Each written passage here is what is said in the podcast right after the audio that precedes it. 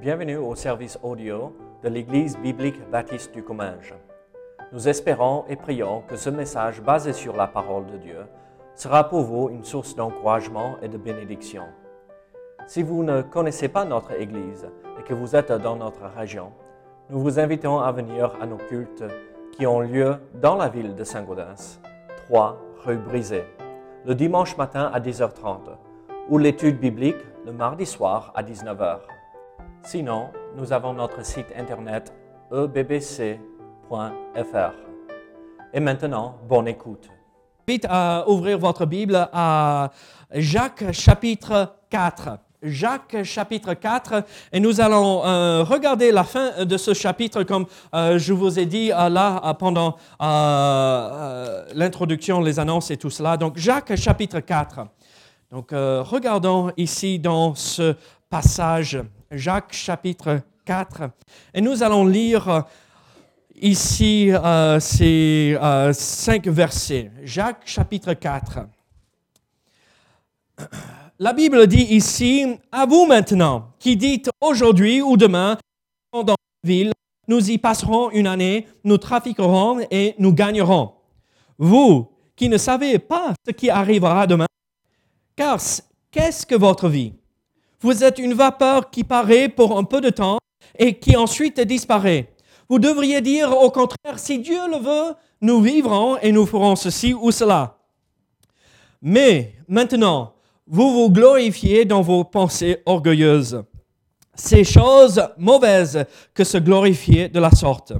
Celui donc qui sait faire ce qui est bien et qui ne le fait pas commet un péché. On prie ensemble. Seigneur, je prie que tu nous accompagnes ce matin euh, à travers euh, ce message. Seigneur, que tu nous aides à, comprendre les vérités euh, que nous allons voir ensemble et que tu nous aides à les mettre en pratique, Seigneur. C'est pas juste important d'entendre et écouter, mais Seigneur, de, de vivre ces vérités. Donc, Seigneur, je te demande de venir nous aider, de nous accompagner dans ce que nous préparons et nous planifions pour l'avenir. Au nom de Jésus. Amen. Vous savez, il y a une histoire. euh, Bon, j'ai des origines écossaises, euh, ça se voit pas, euh, n'est-ce pas, avec la barbe euh, rousse là. Il y a une histoire qu'on raconte par rapport à une dame âgée écossaise. Et elle allait de maison en maison. et, elle vendait du fil pour tisser, des aiguilles et des choses comme ça. Et chaque fois qu'elle arrivait à un carrefour, elle avait toujours un petit bâton dans, euh, euh, sur elle, dans sa poche. Et elle jetait ce bâton et, euh, euh, dans l'air. Et la façon que le bâton tombait, euh, si ça montrait une- dans une direction ou une autre, elle prenait ce chemin. Donc, elle se promenait un tout petit peu partout en Écosse. Et donc, euh, les gens trouvaient ça un peu bizarre, et moi aussi, euh, je trouve ça un peu bizarre. Mais une fois, il y avait des, euh, euh, des gens à côté d'elle, et ils voyaient ce qu'elle faisait. Et euh, elle, avait sorti son, petit bâton, elle jetait ça dans l'air euh, pour voir euh, comment ça tombait, et elle allait prendre un certain chemin. Mais chaque fois, ça montrait à droite, et elle reprenait le bâton, elle le jetait dans l'air, et ça tombait, et ça montait à droite, et encore, et encore, et encore. Et les gens regardaient, mais ils disaient, mais, mais pourquoi vous continuez à faire ça? Ça a montré le chemin. Parce qu'elle avait déjà expliqué ce qu'elle faisait. Et elle a dit à la fin, euh, je ne veux pas emprunter ce chemin parce que celui-ci a, l'air plus facile et plus plat, il est moins rocailleux, donc euh, je- j'essaie de, tomber sur euh, le bon chemin. Et donc elle se servait de ce bâton comme pour trouver euh, ce qu'elle devrait faire, mais à la fin, c'est elle qui choisissait, elle utilisait ça juste pour qu'elle arrive à avoir ce qu'elle voulait. Vous savez, parfois, nous aussi, nous faisons comme cela quand on prépare pour venir planifier des choses.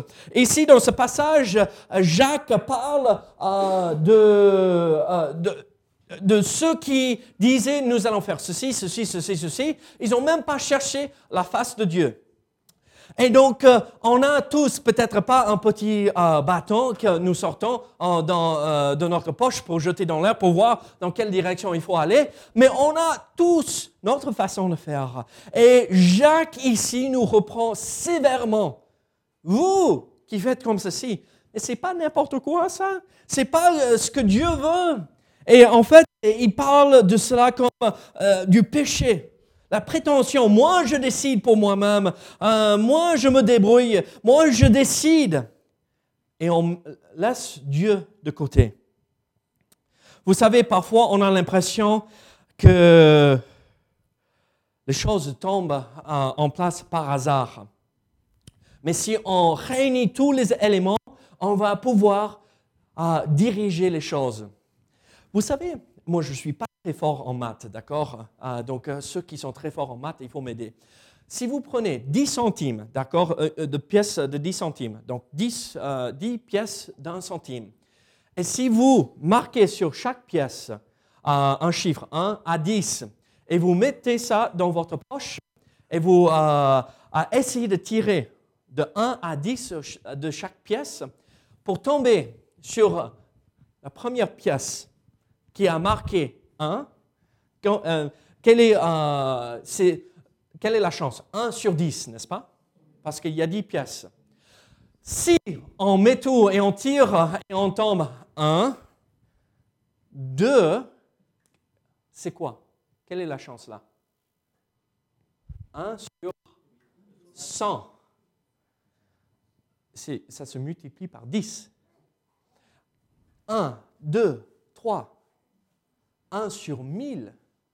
Il faut tirer 1000 fois pour tomber sur 1, 2, 3. Et vous imaginez, à la fin, 1 sur 10, vous savez euh, la chance qu'il faut avoir pour euh, tirer un 1, 2, 3, 4, 5, 6, 7, 8, 9, 10. 1 sur 10 milliards. Vous savez quoi? Si on croit l'avenir repose entièrement sur le hasard, comme si on a réuni tous les éléments on et si on les sort au bon moment, on va tout arriver à avoir comme on veut, là, on est mal. On va jamais, jamais réussir. Et ici, dans ce passage, Jacques s'adresse à des chrétiens. Vous imaginez, il parle à des croyants et il dit à des gens que, hé, regardez, ne dites pas moi je vais faire, moi je vais décider, moi je vais euh, planifier ma vie comme je veux. Il dit cherchez d'abord Dieu.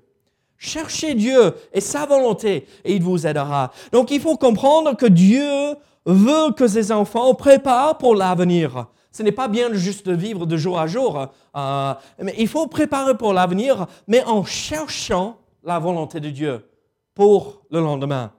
Et donc ici, Jacques euh, élève ou énonce trois péchés qu'il faut éviter quand on prépare pour l'avenir. Trois pièges il faut éviter quand on pense à l'avenir. Et donc regardons ensemble euh, les, ces versets pour voir euh, comment pouvons-nous préparer pour l'avenir. Regardez avec moi les euh, versets 13 à 14 de Jacques euh, chapitre 4. Qu'est-ce que nous voyons ici? À vous maintenant. Donc déjà, il a parlé en chapitre 4, on a commencé cette partie de Jacques qui parle à ceux qui sont orgueilleux. Et maintenant, il fait cette transition. Euh, ceux qui étaient orgueilleux euh, par rapport à leur vie et comment ils vivaient, euh, ils cherchaient des querelles, des luttes. Et maintenant, il passe à ce deuxième groupe. À vous maintenant. Vous êtes aussi orgueilleux, qui dites aujourd'hui ou demain, nous irons dans telle ville, nous y passerons une année, nous trafiquerons et nous gagnerons. Vous qui ne savez pas ce qui arrivera demain.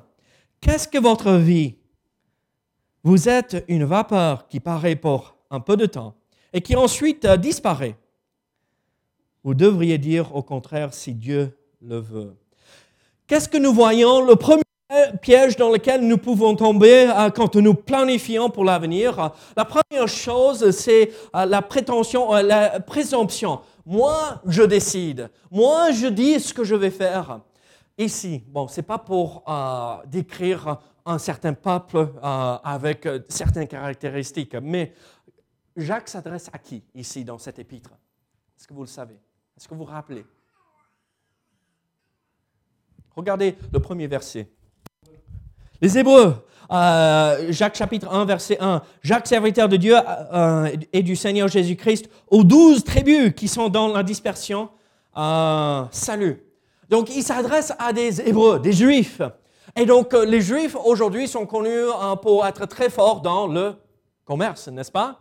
Euh, et donc, euh, ils se servent d'une illustration qu'ils connaissent ceux, qui sont disparus, dispersés dans cette persécution, ils se servent de cette illustration que tous dans ces assemblées pourraient comprendre.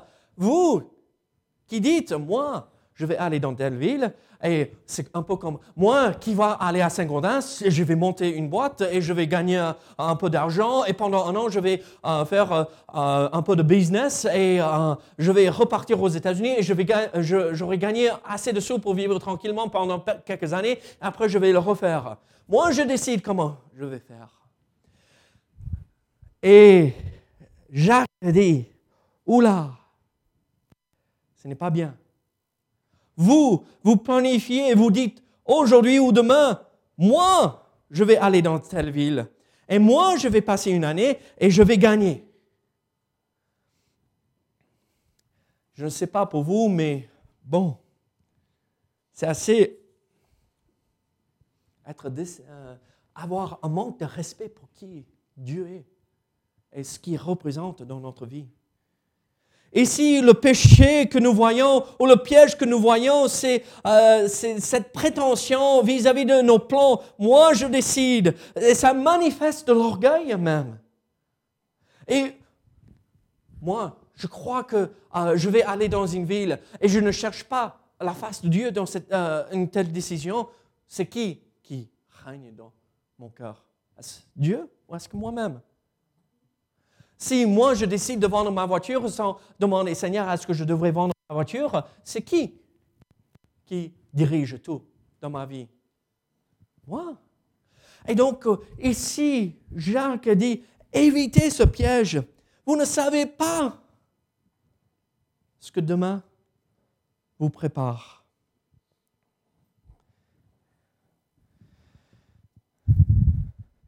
Vous savez, Salomon, a averti le peuple juif aussi. Ils n'avaient pas très bien écouté.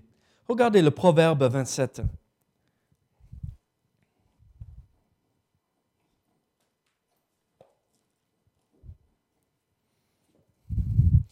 Proverbe 27, verset 1er. Ne te vante pas du lendemain, car tu ne sais pas ce qu'un jour peut enfanter. Vous savez, ici, nous voyons le péché de l'orgueil parce que nous disons, moi, je décide. Mais on oublie, on oublie que nous sommes des humains et nous sommes limités. Nous ne savons pas tout.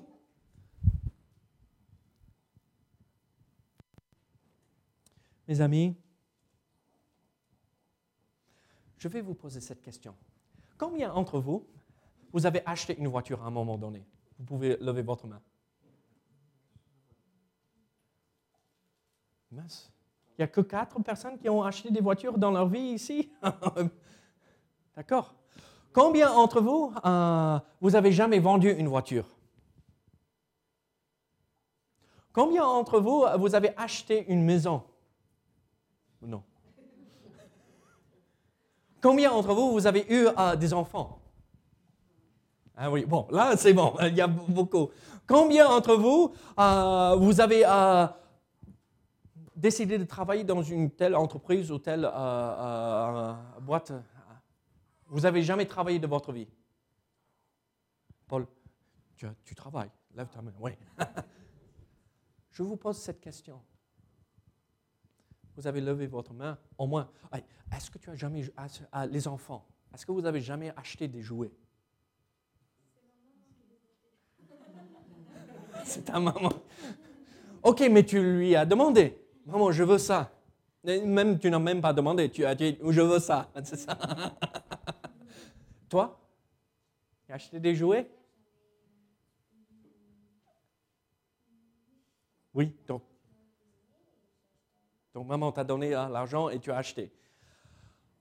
On a tous pris une décision à un moment donné dans notre vie. Maintenant, je vous pose cette question.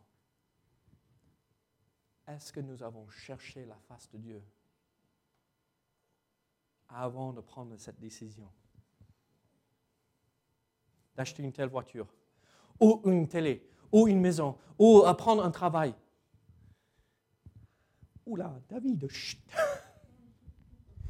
Je, lisais un, biblique qui a été préparé euh, par un pasteur et il disait quand je méditais euh, sur euh, ces principes ici dans Jacques, je, je me préparais à acheter une télé. et je passais, je faisais le tour de tous les magasins et j'avais même pas prié Seigneur, est-ce que je devrais acheter une télé? Au oh, Seigneur, montre-moi où je devrais acheter. Il disait dans ces petites choses, il, faisait, il regardait le compte en banque, j'ai de l'argent, donc c'est bon, je vais l'acheter.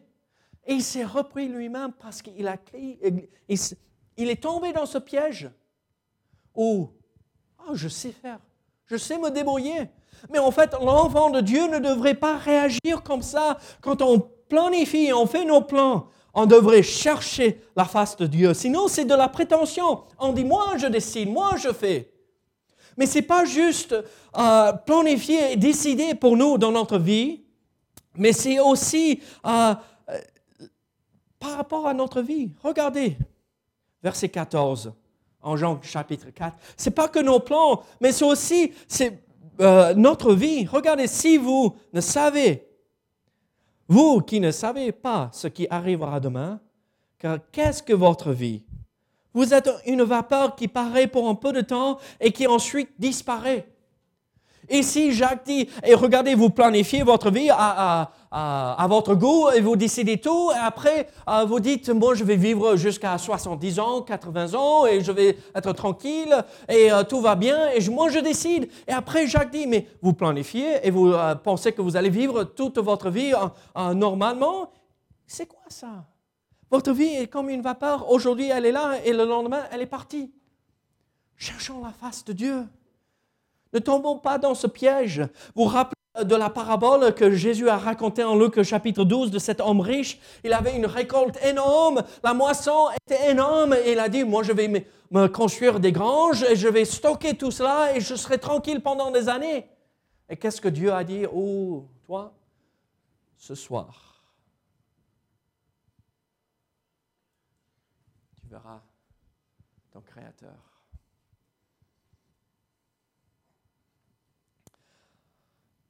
on peut tomber dans ce piège quand nous pensons à l'avenir. Moi, je décide ce que je vais faire.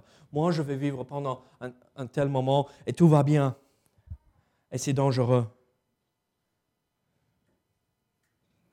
Il est prétentieux de croire que nous pouvons vivre et planifier notre vie sans Dieu.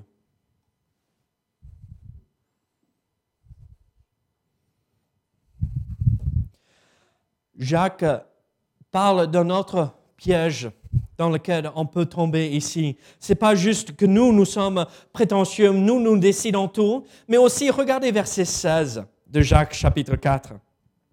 Regardez verset 16, un autre euh, problème dans lequel nous pouvons euh, tomber. Verset 16. Mais maintenant, vous, vous glorifiez dans vos pensées orgueilleuses. Cette chose, ces choses mauvaises que de se glorifier de la sorte. Ici, un autre piège, quand on pense à l'avenir et on prépare, euh, ici en verset 16, il dit, vous vous glorifiez dans vos pensées orgueilleuses. Donc, quelles sont les pensées orgueilleuses? Moi, je vais faire ceci, ceci, ceci, ceci, ceci. Mais regardez, euh, le piège, c'est que c'est euh, la vantardise. Moi, regardez-moi, et moi, j'ai planifié ça, je vais faire ça, je vais faire ça. Vous savez, ce mot euh, dans la langue originale, ça vient d'un mot qui parle d'un homme euh, qui voyageait à l'époque et il vendait euh, des, des pour guérir des gens, des trucs, des, euh, des aromates et des choses. Et en fait, il disait, ah, vous avez une plaie là, vous mettez euh, euh, ce pansement et avec ceci ou cela là-dessus et ça va être guéri. Donc, ils vont, ils vont, ils vont pendant toute la journée et la nuit, ils s'échappent parce que le lendemain, quand les gens vont se réveiller, ils auraient, ils n'auraient pas amélioré pendant la nuit et tout ce qu'il avait vendu, c'est juste de l'eau avec un peu de sucre ou rien du tout. Et, ils en disant, ça va faire ceci, ceci, ceci. Et à la fin, ça ne fait rien. Chez nous, aux États-Unis, on avait euh, ces euh, traveling medicine men, euh, ces hommes, de, ces faux médecins qui débarquaient dans ces petits villages à l'ouest américain et qui ouvraient leur, tout leurs choses, trucs qui ne marchaient pas du tout. Et vous buvez ce sirop, et ça, ça a un goût horrible, mais demain vous aurez de l'énergie, de la force, et vous allez être guéri. Vous n'avez jamais vu des films avec des gens comme ça? Et c'est ça. Ici, il dit, vous êtes comme ces personnes, ces pensées euh, orgueilleuses. Vous dites, vous allez faire ça, et moi je vais faire construire cette maison, elle va avoir cinq chambres et dix pièces, et vous allez voir comment je vais faire. Et, ah, à la fin, rien ne s'est fait. Et tout le monde autour dit, ouh là, mais Julie, c'est un beau parleur, mais il ne fait rien.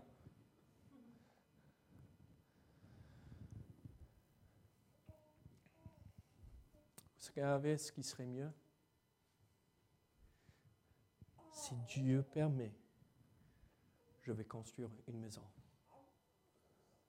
si Dieu permet, je vais prendre ce travail. Pas moi, je vais faire. Vous savez, ce mot, euh, c'est un seul mot, pensée orgueilleuse dans la langue originale, d'accord? Vous savez, c'est utilisé que deux fois dans le Nouveau Testament. Vous imaginez? Que deux fois. Donc c'est utilisé très peu. Vous savez où on retrouve ce même mot?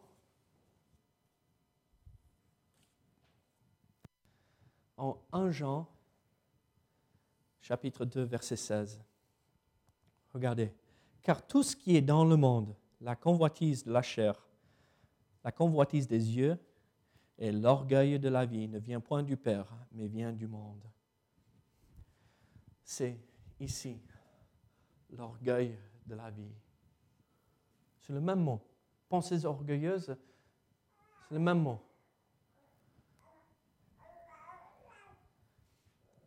Moi, je, moi, je, je vais construire, je vais faire, je vais, je vais. Et moi, vous allez voir, dans dix ans, vous n'allez même pas me reconnaître. Moi, je serai tellement riche. On, sort ça quand on est jeune, n'est-ce pas? Et quand on est un peu plus âgé, on, est un peu plus raisonnable et on dit, oula, si j'arrive à payer mes factures et m'en sortir euh, à la fin du mois, c'est bien.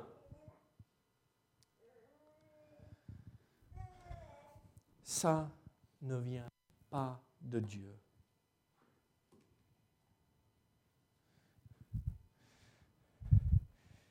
Vous savez, quand on débarque dans la vie, certains d'entre nous, on, vient de prendre vol ou on est en train d'essayer nos ailes pour voir si on peut voler, d'accord? Et maman et papa sont juste à côté. Euh, ou d'autres vont prendre un vol dans 40 ans, c'est ça, maman? 40 ans, tu vas la permettre de sortir un tout petit peu. Euh, regardez, on a tous des plans et on imagine, si moi je vous déballais tout ce que j'avais pensé quand j'étais jeune, ce que je voulais faire, vous, euh, vous serez mort de rire. Impossible. C'est bien de rêver. Il n'y a aucun souci avec cela. Mais ce qu'il faut ajouter avec, euh, je veux euh, faire ça, mais si Dieu m'aide, si Dieu m'accompagne, si Dieu le veut,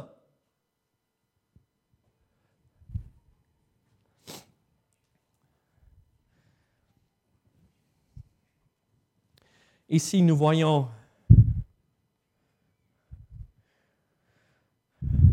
ces pensées mauvaises. Ces pensées mauvaises, il faut faire attention.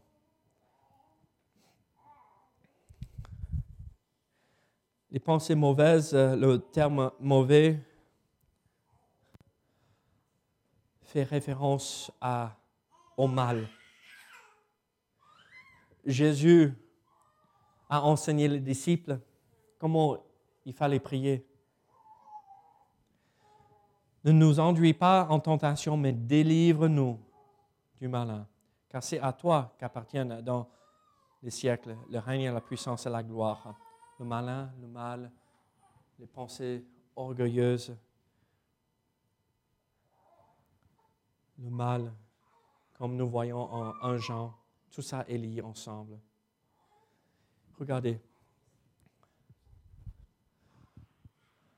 La vantardise, ça ne vient pas de Dieu, ça vient de nous. C'est mal, c'est péché, ça vient du malin, le mal. Mais qu'est-ce qu'on devrait faire pour éviter de tomber dans ce piège? Moi, je vais faire ceci, moi, je vais faire cela. Seigneur, aide-moi. Sauve-moi de ça. Ne me permets pas de tomber dans ce piège. Seigneur, aide-moi. Éloigne-moi de cet orgueil. Nous voyons ce deuxième euh, piège. Mais il y a ce troisième piège qui est probablement le plus compliqué quand on pense à l'avenir. D'abord, on dit, c'est moi qui décide tout. Après, ensuite, oh, c'est moi qui fais tout. Et après, ce troisième piège pour nous regarder, Jacques chapitre 4, verset 17. Celui donc qui sait faire ce qui est bien et qui ne le fait pas commet un péché. Regardez, moi je planifie pour l'avenir, euh, euh, pour demain, je sais que je dois faire certaines choses. Je sais que je dois passer du temps dans la méditation de la parole de Dieu. Je sais que je dois passer du temps dans la prière. Je sais que je dois passer du temps avec ma femme et mes enfants. Je sais qu'il y a toutes ces choses-là. Mais si je planifie ma vie et mon lendemain en disant, bon, je ne vais pas le faire ce jour-là, vous savez ce que c'est? C'est pas, c'est péché. C'est tomber dans ce piège. On, met de côté ce que Dieu nous demande de faire. Celui donc qui sait faire ce qui est bien et qui ne le fait pas commet un péché. Demain, on se lève, les lundis sont en règle générale mon jour de repos, même s'il y a certains qui sont toujours pour boire le café. Paul?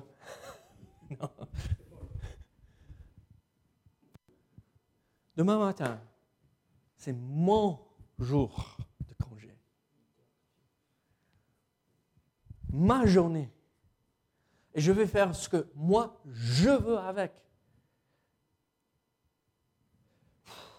J'ai passé toute la semaine, six jours dans la parole, juste un jour, je peux le mettre de côté.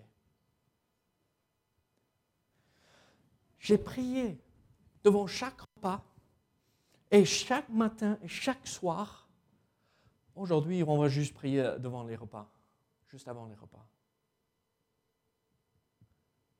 Je n'ai rien fait de mal. Je n'ai pas fait quelque chose de bien.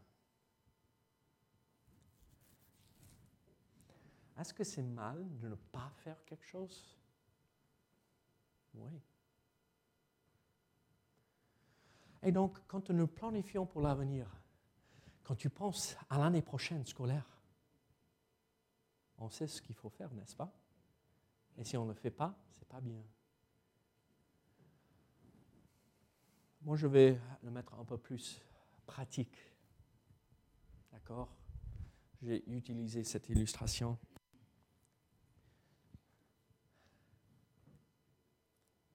Je sais que je dois passer du temps dans la parole mais je ne le fais pas. Je sais, moi je vais mettre un peu plus pratique, je sais que Dieu veut que je fasse ceci avec ma vie, mais je décide de ne pas le faire. Je veux faire cela. Et c'est pas, euh, ce métier n'est pas mauvais. Mais je sais que Dieu me demande de faire ceci, donc je ne le fais pas, je fais ceci. C'est mauvais péché. Mes amis, qu'est-ce que Dieu vous demande de faire et vous ne le faites pas? Merci. Qu'est-ce que Dieu vous demande de faire et vous ne le faites pas?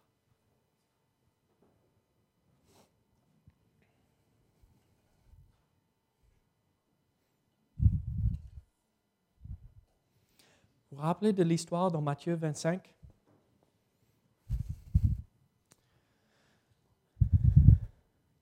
Là où Maître donne des talents à ces trois personnes. Et deux font quoi avec? Un double ce qu'il a reçu, n'est-ce pas? Il gagne bien sa vie avec les talents, l'argent. Et l'autre fait pareil, mais il ne gagne pas autant. Et euh, le maître revient et dit, ah, c'est bien, vous avez bien fait. Et le troisième, qu'est-ce qu'il a fait? Est-ce que vous vous rappelez?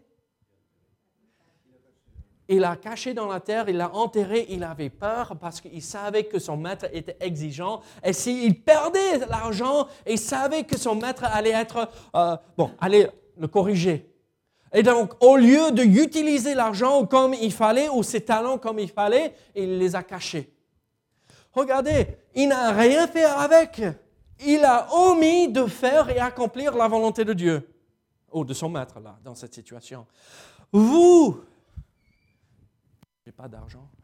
Vous avez un peu d'argent. Est-ce que vous l'utilisez pour le Seigneur ou est-ce que vous l'enterrez pour vous-même? Vous avez reçu, utilisant, faisant un jeu de mots, vous avez des talents. Dieu vous a donné des dons. Est-ce que vous vous servez de ces dons et ces talents pour le Seigneur? Ou, est-ce que, ou là, je ne suis pas à l'aise devant les autres? Oh là, je ne sais pas trop parler, donc euh, Dieu, Dieu, Dieu m'a donné une occasion de parler de lui et je n'ai pas sauté. Ah.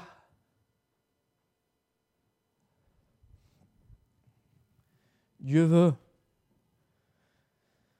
que quand nous planifions l'avenir, que nous ne décidons pas de mettre de côté ce qu'il nous demande de faire.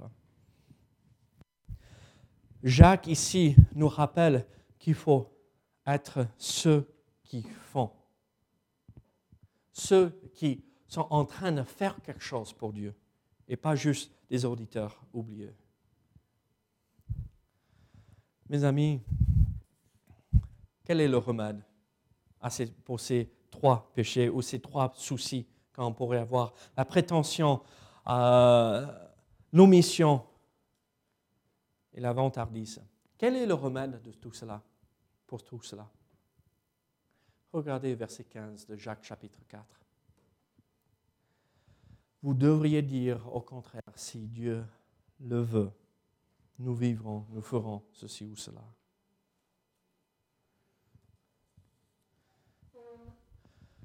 C'est aussi simple. C'est aussi simple que ça, mais tellement difficile. Si Dieu veut, le veut, si Dieu veut que je fasse ceci, je le ferai. Si Dieu veut que je mange à midi, je vais manger à midi, si le pasteur arrête de prêcher. Sinon, ça sera une heure. Si euh, Dieu veut que j'aide euh, quelqu'un cette semaine dans ceci ou cela, je vais le faire. Si Dieu veut, toujours cela. Vous avez besoin de changer de travail? Si Dieu veut vous avez besoin de conseils et de, direction dans votre vie par rapport à une certaine décision, cherchez la volonté et la face de Dieu avant de prendre une telle décision. N'hésitez pas à prier et passer du temps dans la prière, si Dieu le veut. Vous savez comment l'apôtre Paul a, exprimé cette idée? Regardez 1 Corinthiens chapitre 16, verset 7. 1 Corinthiens chapitre 16, verset 7. Regardez la, euh, fin euh, de ce verset si le Seigneur le permet. Ce n'est pas juste une idée de Jacques, mais euh, c'est l'idée de tous les apôtres. Si Dieu permet, je le ferai. Et nous aussi. Si Dieu permet, on va voyager cette semaine pour aller à la convention.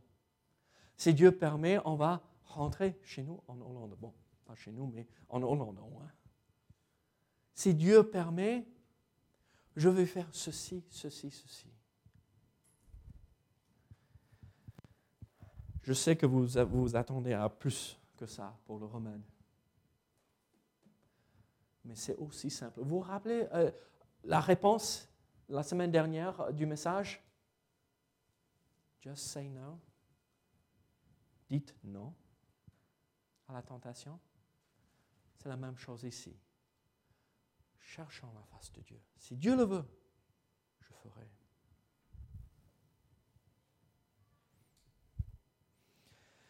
Je vais conclure avec ceci. Vous savez, on parle de préparer pour l'avenir ici, mais on a parlé de l'avenir ici sur la terre. Il vaut mieux préparer pour l'avenir éternel aussi. Si vous n'avez jamais placé votre foi en Jésus-Christ, la meilleure façon de préparer pour l'avenir est de rencontrer Jésus-Christ comme votre sauveur et de placer votre foi en lui. Parce qu'on a beau à préparer pour le lendemain, mais si Dieu n'est pas là-dedans, ça ne sert à rien. Avez-vous accepté Jésus-Christ comme votre sauveur? Vous savez ce que David Livingstone a dit, ce grand missionnaire qui est parti en Afrique? Il a dit, je préfère être au cœur de l'Afrique, là au milieu de nulle part en Afrique, dans la volonté de Dieu, que sur le trône de l'Angleterre. Et pas être là, dans la volonté de Dieu. Vous savez quoi? Parfois, on a l'impression que la volonté de Dieu n'est pas la meilleure chose pour notre vie. N'est pas une bonne chose, en fait. Mais en fait, même si humainement parlant, on pourrait dire la volonté de Dieu, Dieu veut que je fasse ceci, c'est la meilleure chose. C'est la meilleure chose. Je vais vous poser cette question. Quelle est la décision que vous êtes en train de prendre dans votre vie? Est-ce que vous allez déménager? Est-ce que vous allez prendre un nouveau travail? Est-ce que vous allez euh, changer ceci ou cela? Est-ce que vous avez cherché la face de Dieu? Ne tombons pas dans ces pièges où nous disons moi je décide, ou moi je vais faire ceci, ceci, ceci. Mais disons, si Dieu permet, nous allons pouvoir faire ceci ou cela. Cherchons la face de Dieu. Prions. Seigneur, que ton nom soit glorifié en nous et à travers nous. Seigneur, nous voulons te servir, Seigneur, et nous voulons accomplir ta volonté, Seigneur. Aide-nous. Aide-nous à te suivre chaque jour. Au nom de Jésus. Amen.